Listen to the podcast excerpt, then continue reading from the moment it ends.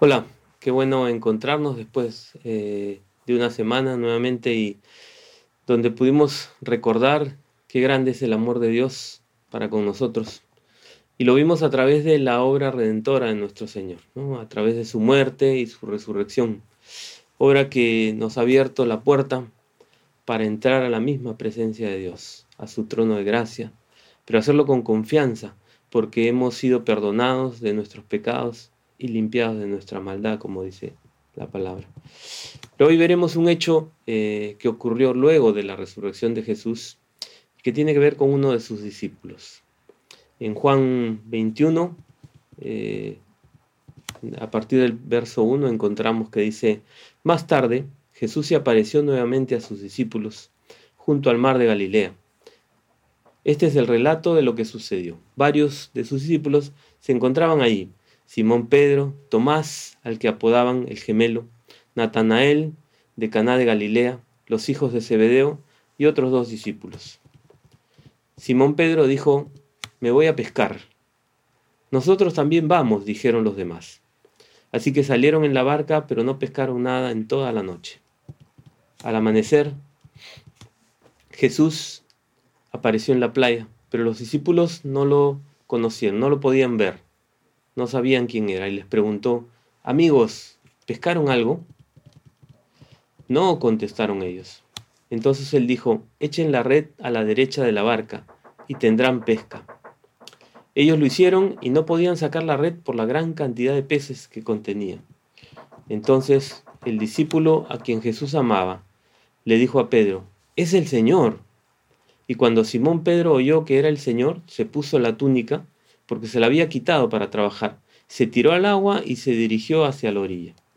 Los otros se quedaron en la barca y arrastraron la red, la pesada red, llena de pescados, hasta la orilla, porque estaban a solo unos 90 metros de la playa.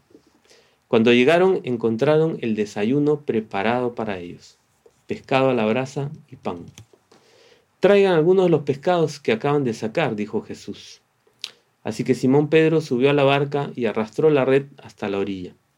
Habían sacado 153 pescados grandes, y aún así la red no se había roto. Ahora acérquense y desayunen, dijo Jesús. Ninguno de sus discípulos se atrevió a preguntarle, ¿quién eres? Pero todos sabían que era el Señor. Entonces Jesús les sirvió el pan y el pescado. Esa fue la tercera vez que se apareció a sus discípulos después de haber resucitado los muertos. Y después del desayuno, Jesús preguntó a Simón Pedro, Simón, hijo de Juan, ¿me amas más que estos? Sí, contestó Pedro, tú sabes que te quiero. Entonces, alimenta mis corderos, le dijo Jesús. Y Jesús repitió la pregunta, Simón, hijo de Juan, ¿me amas? Sí, Señor, dijo Pedro tú sabes que te quiero. Entonces, cuida mis ovejas, dijo Jesús. Y le preguntó por tercera vez, Simón, hijo de Juan, ¿me quieres? A Pedro le dolió que Jesús le dijera la tercera vez, ¿me quieres? Y le contestó, Señor, tú lo sabes todo, tú sabes que yo te quiero. Y Jesús dijo entonces, alimenta a mis ovejas. Vamos a orar. Señor, te damos gracias porque nos das la libertad de poder reunirnos y de seguir, Señor, aprendiendo de lo que tú nos enseñas, de lo que tú nos hablas y nos muestras. Y pedimos que tú nos hables en esta hora también, que toques nuestro corazón conforme necesitamos. Gracias. En el nombre de Cristo oramos. Amén. Ahora, antes de entrar directamente en el pasaje, repasemos por un momento las intervenciones de Pedro que tenemos registradas en los evangelios. En el Evangelio de Mateo, luego de la alimentación de los cinco mil, ahí en Mateo 14, dice, inmediatamente después Jesús insistió que los discípulos regresaran a la barca y cruzaran al otro lado del lago, mientras él enviaba a la gente a su casa. Recuerden, ¿no? Después de la alimentación de los 5.000 que habían tantos, había que mandarlos ya a su casa. Después de despedir a la gente, subió a las colinas para orar a solas mientras estaba ahí solo, cayó la noche. Mientras tanto, los discípulos, que ya se habían hecho a la mar, se encontraban en problemas lejos de la tierra firme, ya que se había levantado un fuerte viento y luchaban contra las grandes olas. A eso de las tres de la madrugada, Jesús se acercó a ellos caminando sobre el agua, y cuando los discípulos lo vieron caminar sobre el agua, quedaron aterrados, llenos de miedo, clamaron, es un fantasma. Pero Jesús les habló de inmediato. Les dijo, no tengan miedo, tengan ánimo, yo estoy aquí. Y no sé qué circunstancias puedas estar pasando en este momento. O si tal vez te sientes aterrado como los discípulos frente a algo inesperado. Inesperado como ver un fantasma andando en medio del mar. ¿Cómo reaccionarías si en este momento el Señor te dijera, no tengas miedo, ten ánimo, yo estoy aquí?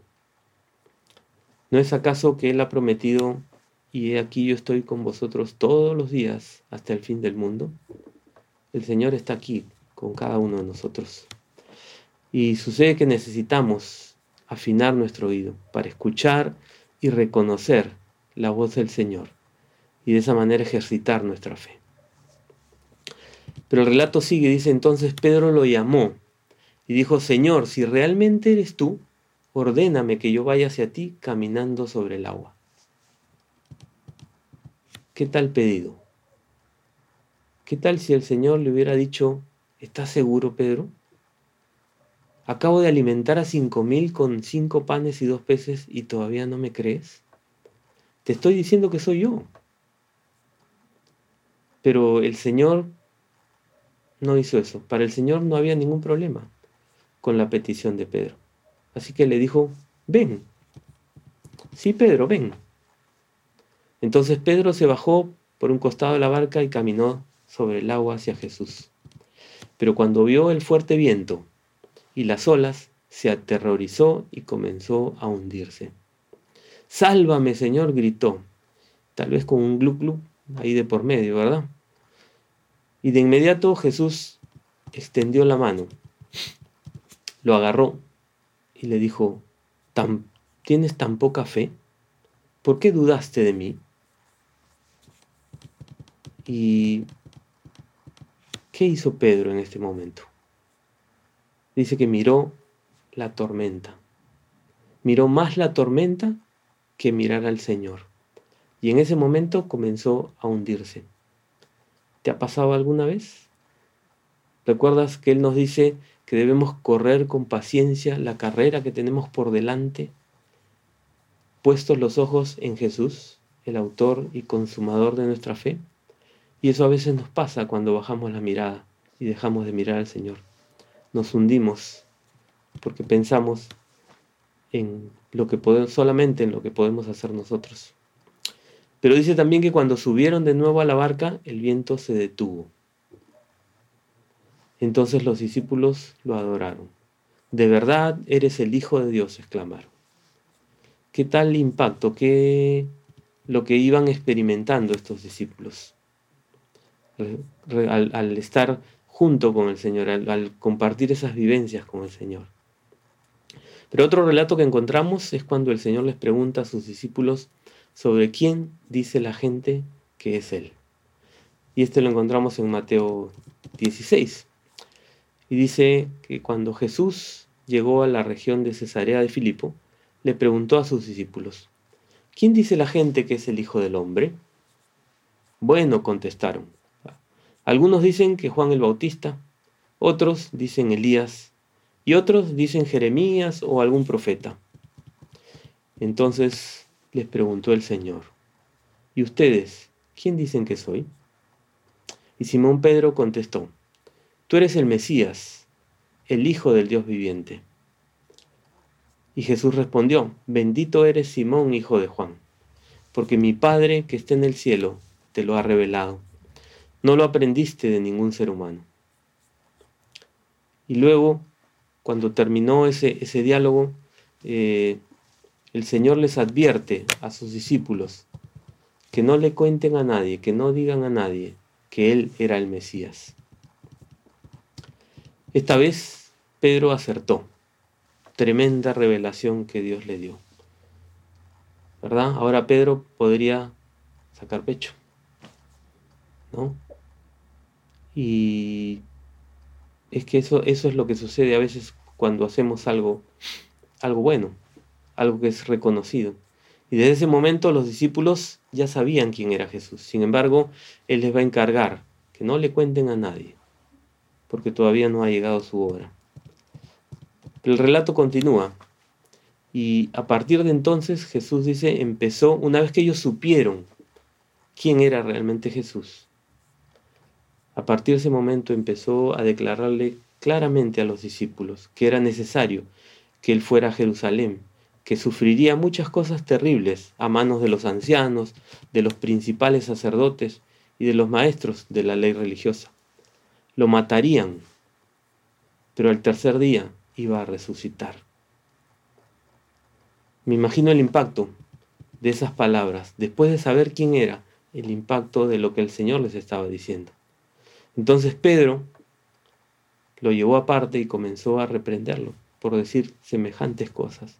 Dios nos libre, Señor, dijo. Eso jamás te sucederá a ti. Y Jesús se dirigió a Pedro y le dijo, aléjate de mí, Satanás. Representas una trampa peligrosa para mí. Ves las cosas solamente desde el punto de vista humano, no desde el punto de vista de Dios. O como dice en otra traducción, dice que Pedro lo tomó aparte y comenzó a reconvenirle, Señor, ten compasión de ti mismo. De ninguna manera eso te acontezca. Pero igualmente volviendo el Señor le dice, quítate delante de mí, Satanás. ¿Y qué es lo que pasó con Pedro en este momento?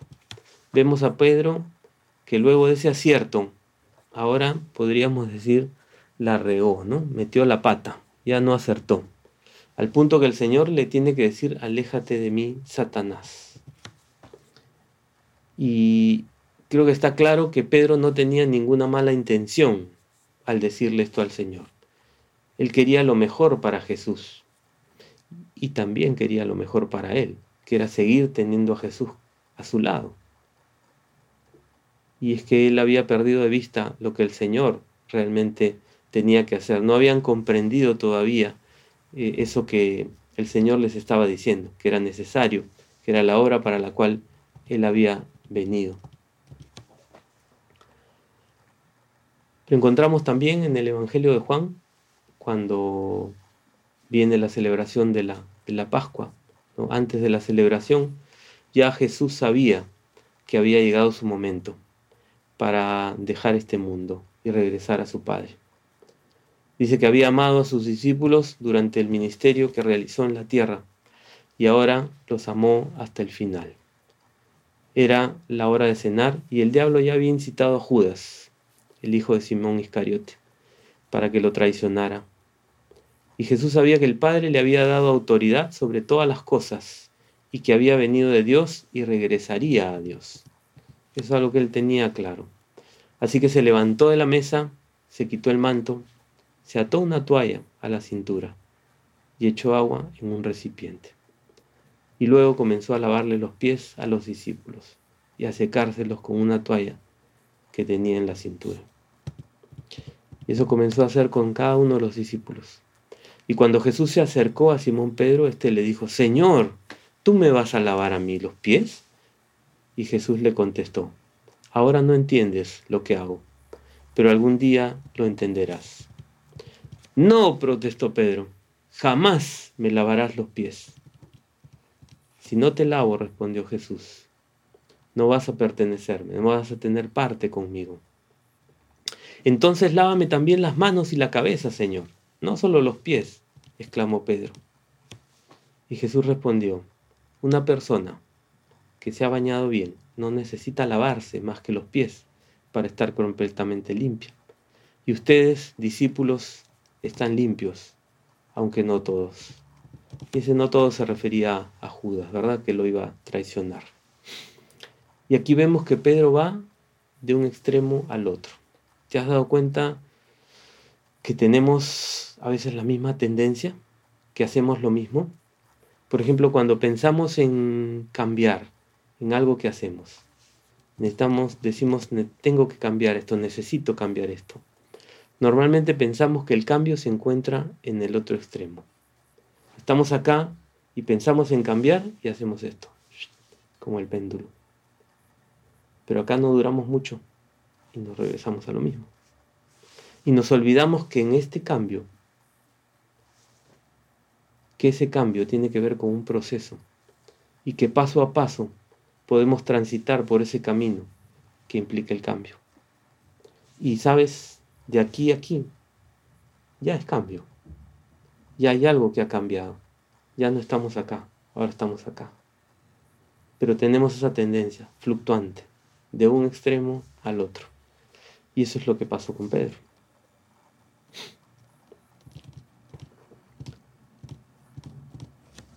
Un relato más porque creo que nos sirve para, identificarnos, para, para ver cómo somos los seres humanos.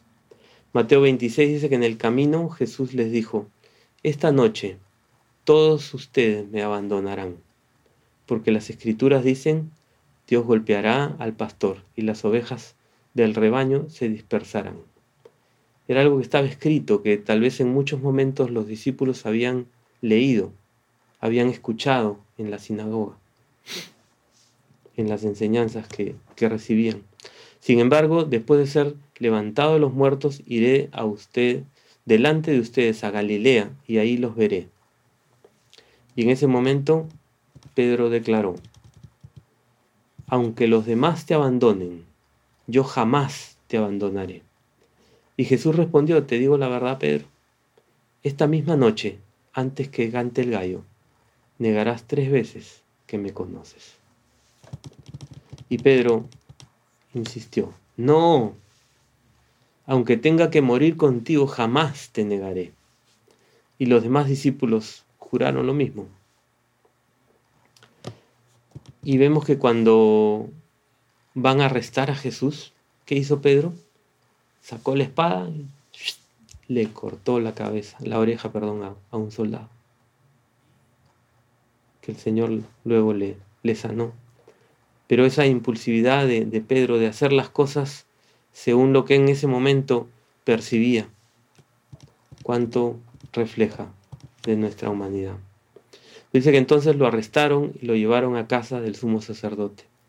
Y Pedro lo siguió de lejos. Los guardias encendieron una fogata en medio del patio y se sentaron alrededor. Y Pedro se sumó ahí al grupo. Una sirvienta lo vio a la luz de la fogata y comenzó a mirarlo fijamente ahí como tratando de, reconocerlo. Y por fin dijo, este hombre era uno de los seguidores de Jesús. Y Pedro lo negó, mujer, ni siquiera lo conozco. Después de un rato alguien más lo vio y dijo, seguramente tú eres uno de ellos. No, hombre, no lo soy, contestó. Y alrededor de una hora más tarde, otra persona insistió, Seguro este es uno de ellos, porque también es Galileo. Pero Pedro dijo, Hombre, no sé de qué hablas. Inmediatamente, mientras aún hablaba, el gallo cantó.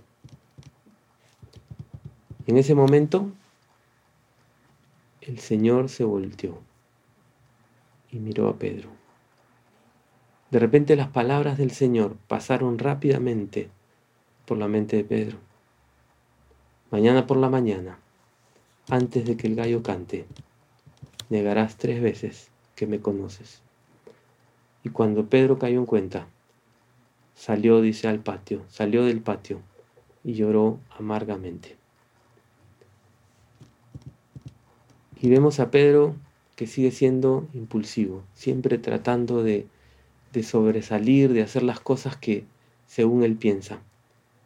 El primero en hacer algo, el primero en decir algo, y totalmente categórico, ¿verdad? Categórico. Aunque los demás te abandonen, yo jamás te abandonaré. Aunque tenga que morir contigo, yo jamás te negaré. Pero cuando sucedió lo que el Señor le había dicho, cuando se topó con su realidad, dice que lloró amargamente. Y creo que hasta aquí nos damos cuenta cuánto la vida de Pedro refleja la forma de actuar del ser humano. ¿Con cuántas cosas nos hemos identificado? Definitivamente no son las mismas circunstancias, pero ¿cómo respondemos a nuestras propias circunstancias? ¿Qué pasa cuando enfrentamos lo inesperado? ¿Qué pasa cuando nos confrontan? O cuando nos dicen algo que, que no nos parece. Podemos reaccionar con temor, con dudas, tal vez buscando lo que nos conviene, a veces creyéndonos superiores a los demás. ¿Y cuántas cosas? Porque somos diferentes y cada uno tiene sus, sus propias reacciones, sus propias convicciones. Pero volviendo al relato de Lucas, es interesante que describe que el Señor se volvió, dice, se volteó a mirar a Pedro. Y me imagino que sus miradas se cruzaron cuando el Señor volteó. ¿Qué le hubiéramos dicho cada uno de nosotros con la mirada? ¿Verdad? Porque con la mirada decimos a veces muchas más cosas que con las palabras. Tal vez te lo dije, ¿Cuántas cosas más? ¿Qué le dices a alguien que te ha ofrecido algo y no cumple? ¿Qué surge dentro de ti? ¿Cuántas cosas más? Pero el Señor no lo hizo. ¿Te imaginas? ¿Has pensado cómo fue esa mirada de Jesús? ¿Has pensado alguna vez? Yo imagino esa mirada con compasión, con amor, porque él sabía del sufrimiento de Pedro.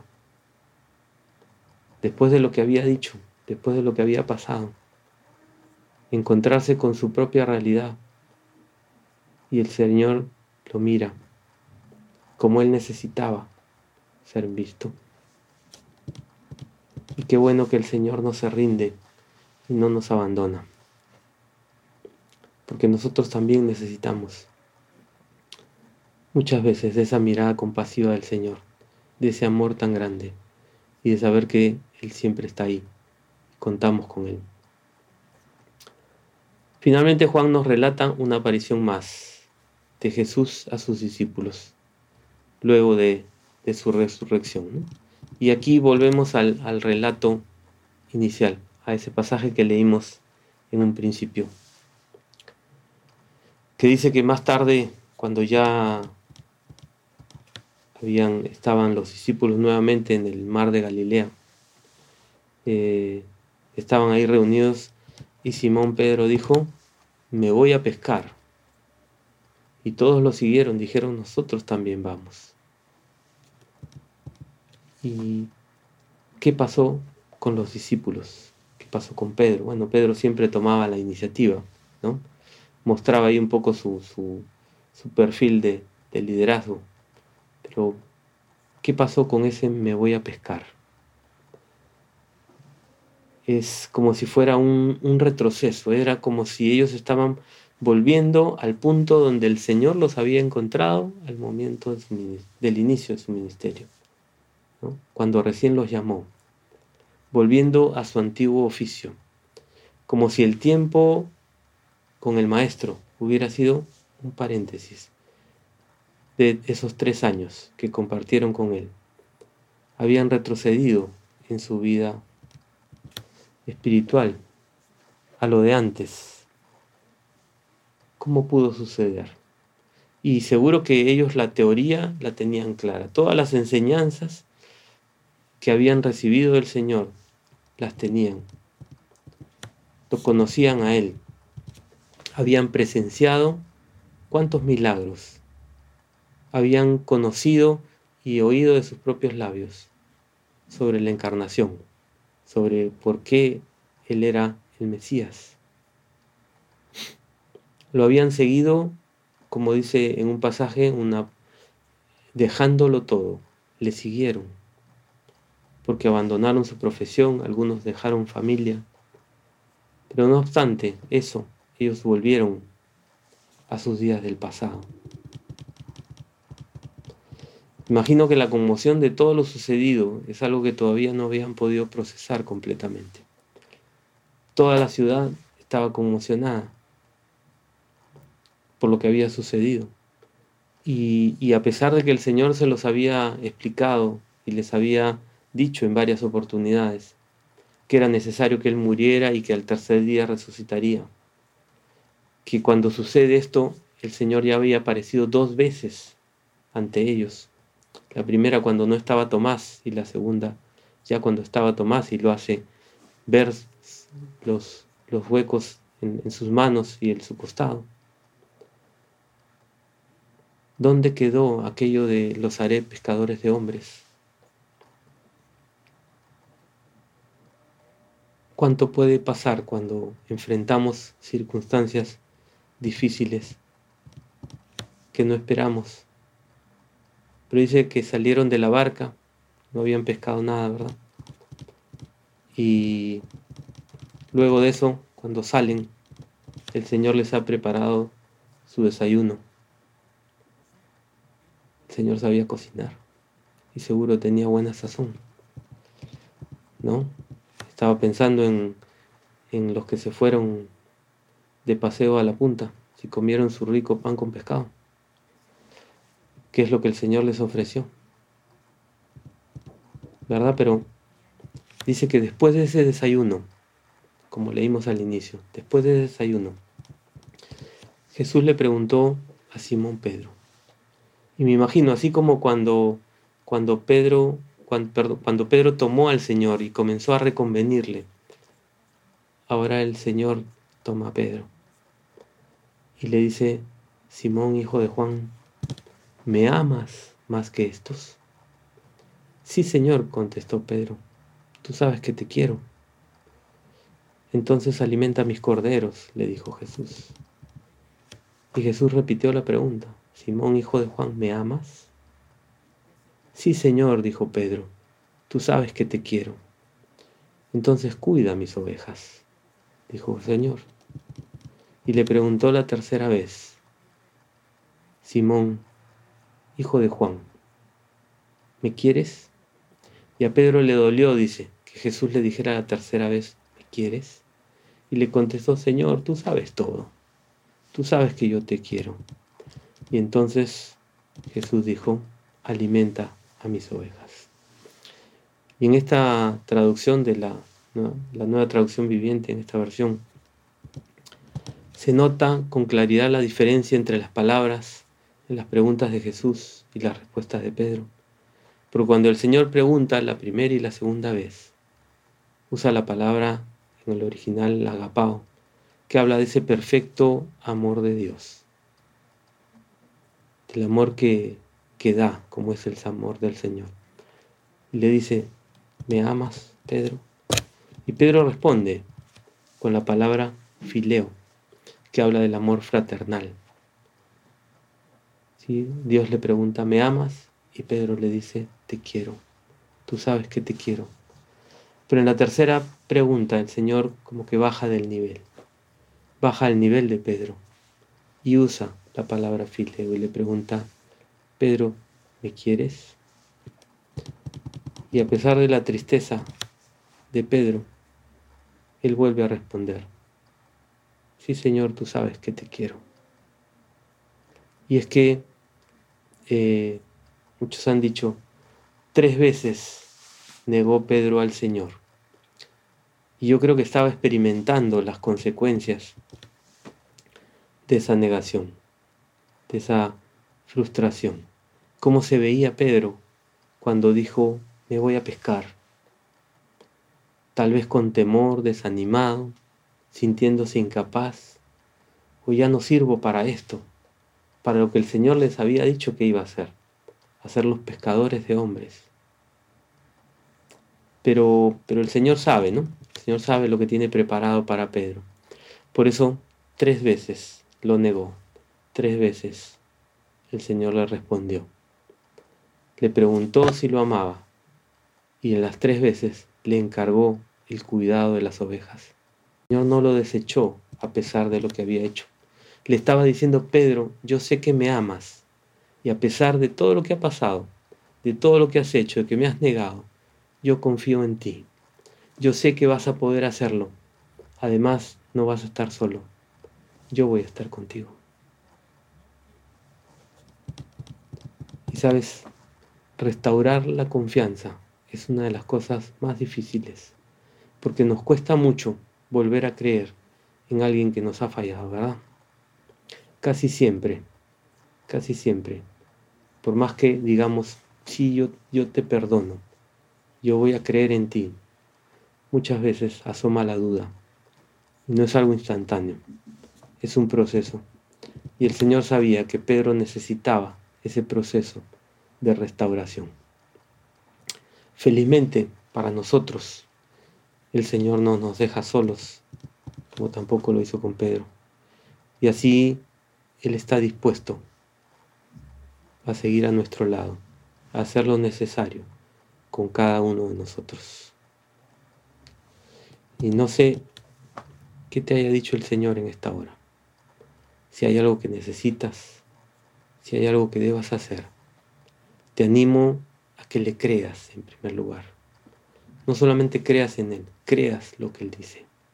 A que confíes cuando dice que para Él no hay nada imposible. Búscalo. Búscalo. Porque él, dice que al que busca va a encontrar. Y tal vez si tú todavía no tienes una relación personal con, con Dios, no conoces al Señor como Él desea ser conocido, Él siempre está dispuesto a recibirte con los brazos abiertos. Él ha dicho que al que a mí viene no le echo fuera. No hay ninguna falta que Él no pueda perdonar. A veces somos nosotros mismos los que no nos perdonamos, los que creemos que lo que hemos vivido o hemos hecho no tiene perdón. Pero Él sí perdona y perdona de verdad. Porque dice que si confesamos nuestros pecados, Él es fiel y justo para perdonar nuestros pecados y limpiarnos de toda maldad. Si Él lo ha dicho, es verdad, es cierto. Puedes creerlo. Te animo a que lo hagas si es que eso es lo que el Señor te está guiando a hacer. Ahí en tu, con tus propias palabras, donde te encuentres. Vamos a orar. Señor, gracias, porque a la luz de tu palabra podemos, Señor, ver cuánto nos amas. Señor, desde que dejaste tu trono, te hiciste como uno de nosotros, habitaste en nuestra tierra y fuiste a la cruz para pagar por nuestras culpas. Venciste a la muerte en la resurrección y nos has dado entrada libre, Señor, al trono de Dios, al trono de su gracia. Gracias, porque eso es algo que nosotros no podemos hacer. Gracias porque así nos amas. Gracias porque así, Señor, tienes cuidado de cada uno de nosotros. Y al mirar que a pesar de nuestras fallas, de nuestras debilidades, de saber que somos, no somos dignos de que tú hayas hecho eso, Señor. Igual lo hiciste, por amor, por tu inmensa gracia y misericordia. Y Señor, por eso te alabamos y queremos darte así, Señor, toda la gloria y la honra, porque eres el único que la merece. En el nombre de Jesús. Amén.